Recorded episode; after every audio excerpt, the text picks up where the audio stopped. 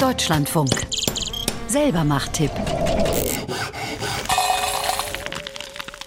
Gemüseschalen werfen die meisten von uns weg. Das kann oft ein Fehler sein, sagt unser Selbermacht-Tipp Autor Paulus Müller. Und er zeigt, wie Sie viele dieser Abfälle noch super verwenden können, um daraus eine leckere Gemüsebrühe zu produzieren. So, dann wollen wir mal schauen. Ja, da ist ordentlich was zusammengekommen.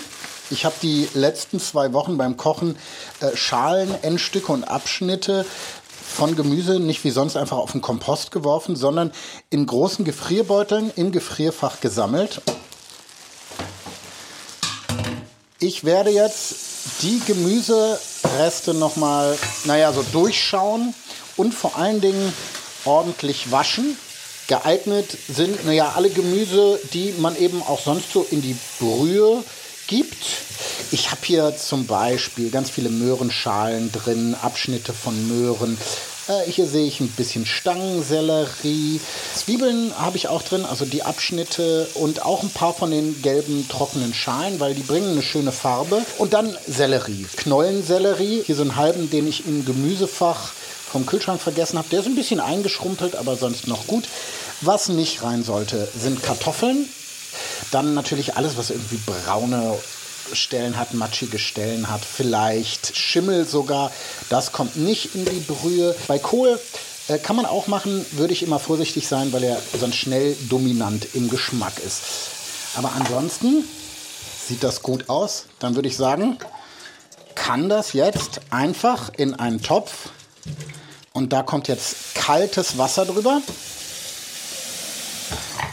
Ich habe jetzt hier einen 5-Liter-Topf. Ist gut, dreiviertel voll mit Gemüse. Aufgegossen habe ich das jetzt mit Wasser. Ich packe da gerne noch ein paar Gewürze rein. Ich habe hier ein paar Pfefferkörner und Pimentkörner, die ich zerquetsche und dann einfach in die Brühe schmeiße. Ein Lorbeerblatt auch noch dazu.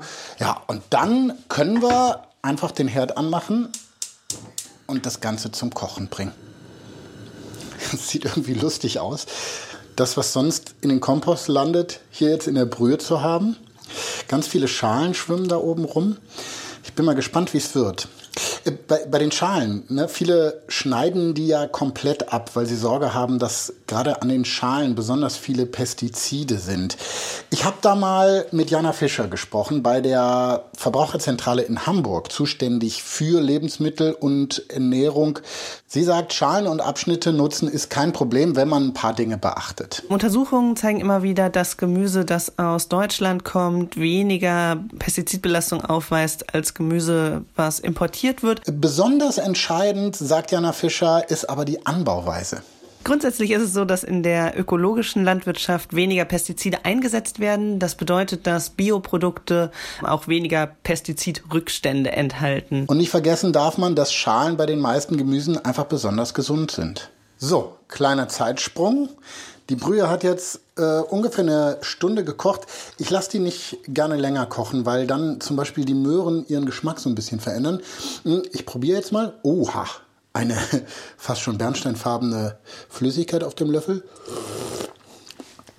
Hm, ja, so ein kleines bisschen Salz fehlt noch. Aber das ist ja kein Problem, das kann man nachschütten. Schmeckt, ja, wunderbar, wie eine gute Gemüsebrühe. Und man schmeckt, dass ich ziemlich viele Möhren drin habe. Und das ist ja eh das Spannende, ne? Je nachdem, wie die Restebrühe zusammengesetzt ist, ein bisschen ändert sich der Geschmack. Wenn man asiatische Suppen gerne isst, zum Beispiel, so Nudelsuppen, einfach auch ein paar Schalen vom Ingwer reintun. Also da ist der Fantasie keine Grenzen gesetzt. Jetzt durch ein feines Sieb abgießen. Man kann die Brühe natürlich auch einfrieren. Das geht wunderbar. Oder einkochen und dann hält sie sich natürlich ganz, ganz lange. Und man hat immer eine frische Gemüsebrühe zur Hand.